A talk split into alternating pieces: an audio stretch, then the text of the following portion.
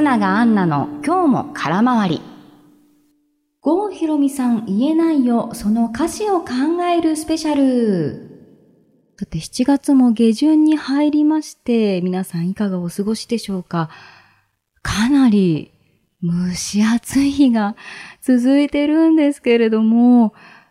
あのー、まあね、ちょっとマスクをつけるのがなかなかしんどいですよね。こんな暑かったら、あの、熱中症には十分ご注意ください。はい。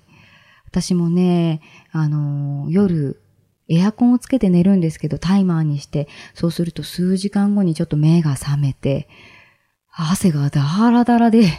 で、またつけて寝るって言うんですけど、これ多分体に悪いですよね。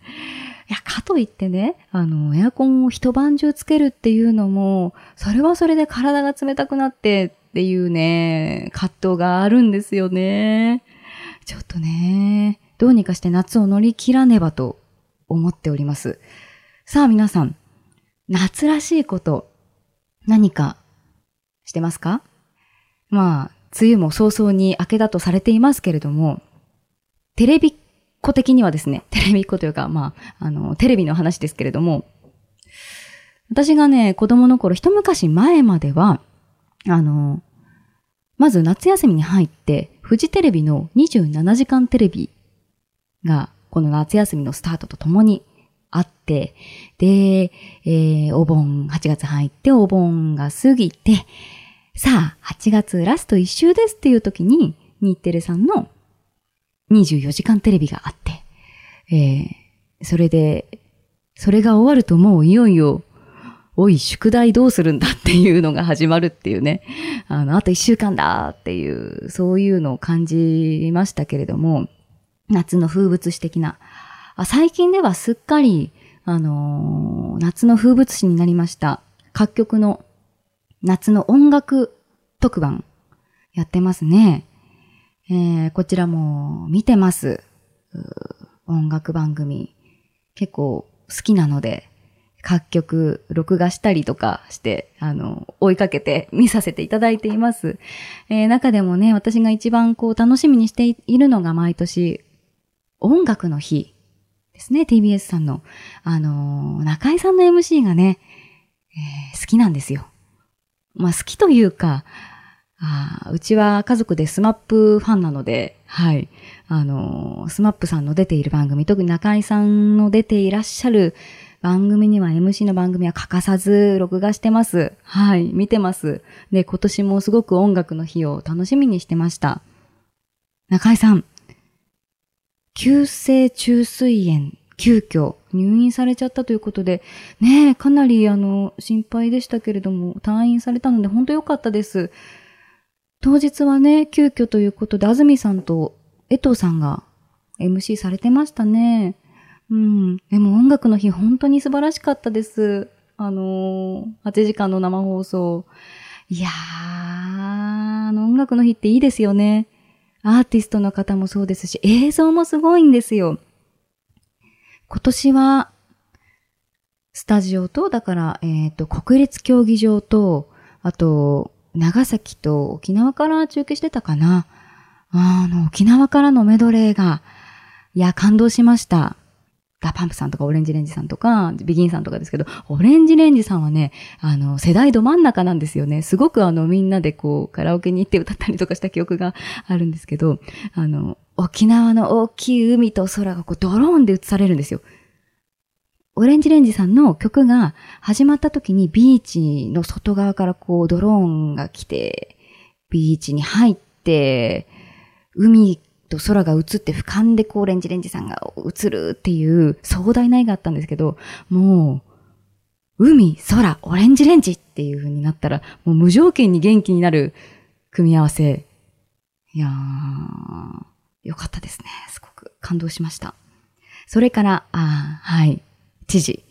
西川知事、あの、一緒に番組をやらせていただいていて、秘書として今出演させていただいてるんで、西川知事と呼ばせていただきますけど、あの、TM レボリューションの西川貴則さんのホットリミット。本当にお疲れ様でした。あの、お疲れ様でしたっていうのもあれなんですけど、熱量がすごくって、最高、あの、最後の、まさひろ的にもオールオッケーって、その優しいなと思って、中井さんのこう、ね、大変な時にこう、メッセージをね、送られていて、うん、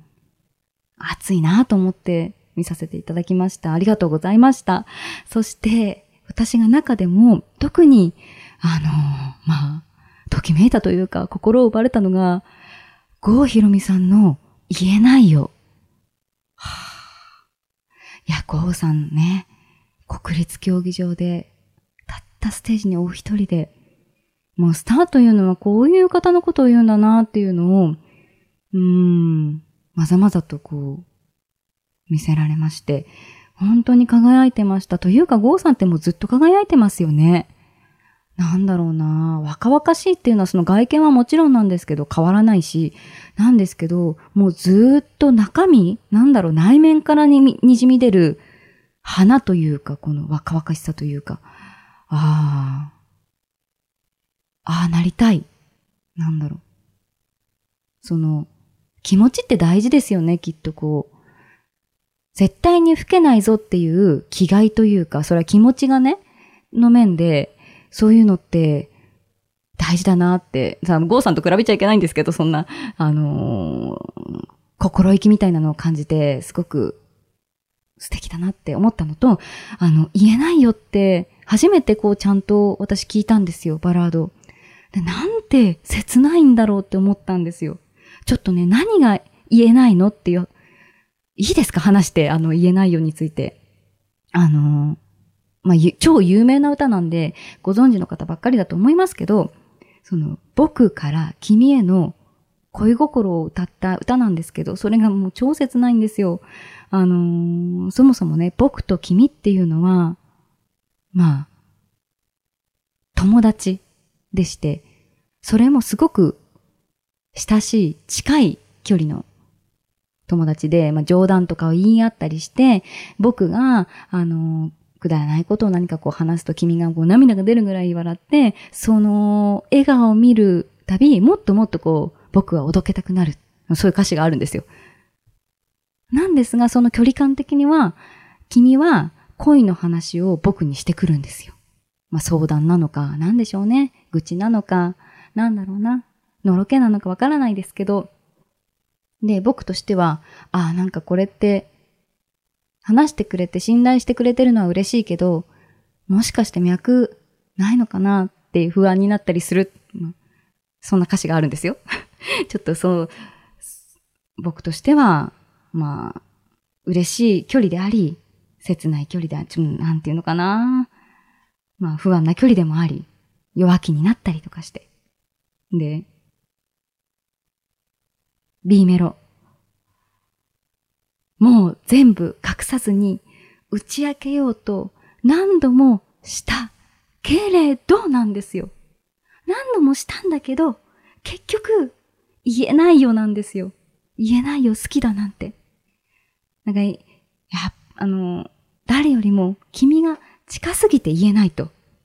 言ったらどうなってしまうのか分かっているからこそこう言えないっていう。言いたいでもないし、言わないっていう選択なんですよね。この歌詞の主人公が。それでね、近すぎて悲しいよと。夢だなんて。まあ夢の中では二人は恋仲なのかな？何かこう触れ合える関係なのかもしれない。君に届きそうな唇が、ほら、空回りって。あ、ゴーさんも空回りするんだ。まあ、ゴーさんというか主人公なんですけど、この歌の。ゴーさんが空回りって歌って。言えないんですよね。なんかそのこの歌詞の主人公の言わない奥ゆかしさみたいなものを感じて、うん、すごく胸が締め付けられるようなこの切ない気持ちに、あの、なっておりました。はい。それでね、この発売されたのが1994年なんですって。まあ、平成初期平成初期ですね。で、この歌がすごくその、なんだろうな、ムーディーな感じの曲調もババラードで、すごく平成トレンディーを感じさせるような歌詞といい、その曲調といいところなんですけど、よく、あの、平成トレンディードラマのあるあるみたいなのを見たときに、その、失恋シーンでは、雨と涙と電話ボックスっていうのが悲しみ3点セットとして登場しますっていうのを見たことがあるんですけど、まあ、聞いたことはあったけど、なんかこの悲しみ3点セットっていうのが頭に浮かんできて、で、かつ、ゴーさんの言えないよっていう曲がその世界にこうぴったりマッチするなと思って、そんなことを感じたんですよ。うん。ただ、なんかこの、まあ、平成が過ぎて今、令和なので、ちょっとね、話変わりますけど、その、令和の悲しみ3点セットってなんだろうなって思ったんですけど、ドラマで。でもね、令和のね、ドラマってね、あんまり大失恋って見なくないですか？私もね、結構ドラマ見るんですよ。そもそも、その恋愛ドラマ自体が少ない傾向にはあるとは思う。まあ、あっても、胸キュン、その胸キュン初めからすごくこう、付き合ったりとか、胸キュンキュンするシーンが多い。だからすれ違いというよりは、まあいろんな恋の形があるからなのかな、今は。時代とともに変わってきているなっていうのをちょっと思ったのが一つと、あとやっぱり医療ドラマも一時期多かったですよね。それから最近だとなんかこう、ちょっと考察してみんなで SNS で、あの、私はこうだと思う。こういう推理をしながら進めるドラマも多いなと思って、うん。なんだろうな。そんなことを考えたりとかして、SNS と親和性がこう高かったりするからなのかな。うん。ちょっとその恋の形も変わりつつあるのかなと思って、そんなことを考えたら、一層このゴーさんの言えないよの世界に登場する、その僕という主人公の、ね、言わなくてもいい時もきっとあるという、その自分の気持ちを抑えて、こう、去っていく。隠してね。去っていく奥ゆかしさみたいなのを感じて、うん、時代を考えた次第であります。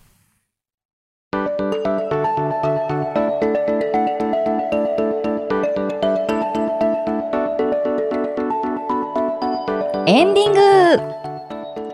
さて先日、あの路上でね、フィットネスクラブのお姉さんたちがチラシを配ってたんですよ。で、その横を私は何も気にせずに通り過ぎちゃったんですけど、その時にたまたまね、お姉さんが持ってる看板に、あなたの握力気になりませんか？っていう看板が目に入ったんですよ。でね、私気になっちゃって、一回通り過ぎたものの、ぐるっと U ターンして戻ってきて、あの、握力測りたいですっていうふうに言って測らせてもらったんですよ。久々に見ました。中学校の体力テストとかで使うあのアームのついたこう握ってグググっと力を入れると握力が測れるっていうねもの。測ってみたんですよ。そしたらね私の握力21.9キロだったんです。まあそれが高いのか低いのか全然わからなくってえーと思ったらお姉さんが、世代別の握力の平均表みたいなものを見せて、えー、おいくつですか ?31 歳です。じゃ30代上、30代前半の女性の平均握力こちらです。28.7とか8だったんですね。ええー、と思って、ずいぶん低いな、私。握力ないんだって思ったんです。ので、その下にこう30代後半、40代前半、40代後半ってどんどんどんどんこう、アダルトな世代の数値が書かれてるんですけど、こう見ていくとね、私の21.9キロって、どこにもこう、当てはまらなくて、で最終的に表は70代後半女性で終わってるんですけど70代の後半の女性が22.5ぐらいなんです。してないんですよ。え？って思って。これまずくないかと思って。すっごくショックを受けてしまって。え、どうしようって思って。ねお姉さんたちすごくこう私がこういうショッキングな数値だったからあのにこやかにフィットネスジムの勧誘をしてくださったんですけどもうなんかあまりにショックで私の耳には全然届かない。もうなんかちょっとどうしたらいいんだろうっていうその自分の握力の老いと運動しなきゃいけないっていう使命感を頭の中でこうぐるぐるぐるというよりもショックすぎて回っていて、うん、ちょっとあの本格的に運動しなきゃえ腕立てやってるんですけどね。ダメなのかな？それ全然関係ないのか握力と。というねすごいショックなことがありました。はい。そんな近況です、えー、この番組ではえー、皆さんからの簡単なメッセージやアンケートに、えー、Spotify からですと答えていただくことができますので、えー、どうぞ皆さんご自由にご感想、意見、質問などよかったらぜひお寄せください。お待ちしています。さて、ここまでのお相手は松永アンナでした。じゃあね